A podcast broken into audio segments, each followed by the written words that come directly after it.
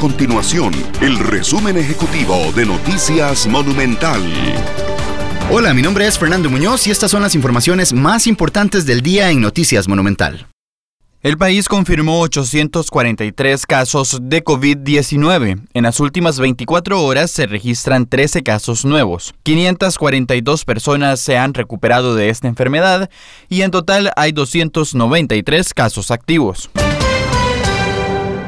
Entre los datos actualizados de COVID-19 en el país, por primera vez Costa Rica registra a una menor de tres meses contagiada con COVID-19, según datos del Ministerio de Salud.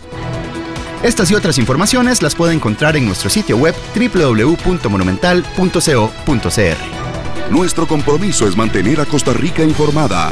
Esto fue el resumen ejecutivo de Noticias Monumental.